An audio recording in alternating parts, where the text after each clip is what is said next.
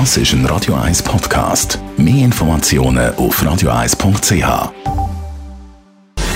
Gesundheit und Wissenschaft auf Radio 1. Unterstützt vom Kopfwehzentrum Irlande Zürich. www.kopfwww.ch eine Studie aus Island hat jetzt erwiesen, dass eine kürzere Arbeitswoche die Produktivität kann steigern kann.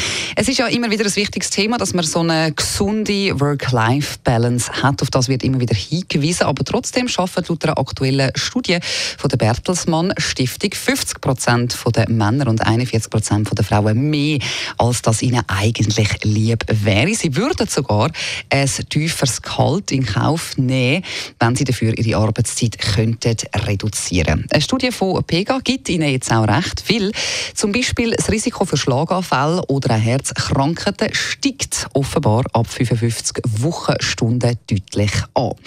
Heißt dann eigentlich mehr Arbeitszeit auch mehr Produktivität?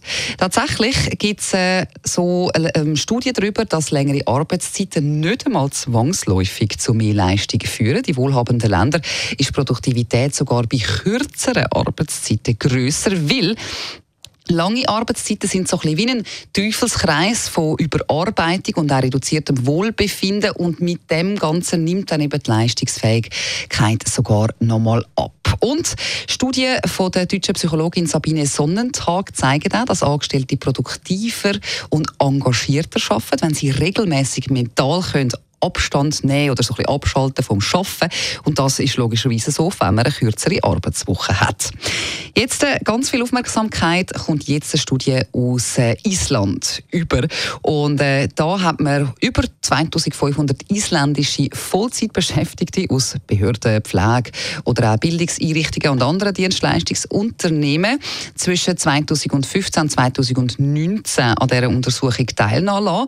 Und ähm, Während der Kontrollgruppe, die 40 Wochenstunden geschafft hat, ist die Experimentalgruppe vier bis fünf Stunden pro Woche weniger am Arbeiten gewesen, aber mit dem gleichen Lohn.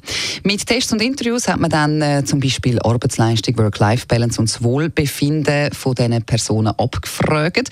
Und insgesamt zieht die Studie also wirklich ein sehr positives Fazit. Das heißt, Produktivität ist bei denen, die weniger Stunden geschafft haben, trotzdem konstant geblieben oder ist sogar zum Teil angestiegen. Und das eben nur, weil sie sie ein besseres Wohlbefinden hatten im Allgemeinen und man hat auch gemerkt, dass sie dann einen besseren Teamgeist haben können entwickeln. Das heißt also, so eine vier Tage Woche, wenn das ein bisschen umstritten ist, es gibt ja da auch eine Gegenstudie, die tönt gar nicht ganz so schlecht, zumindest wenn man dieser Studie aus Island sollte glauben. Produktivität soll offenbar nicht abnehmen, sondern sogar zunehmen. Tönt eigentlich auch für mich ziemlich angenehm.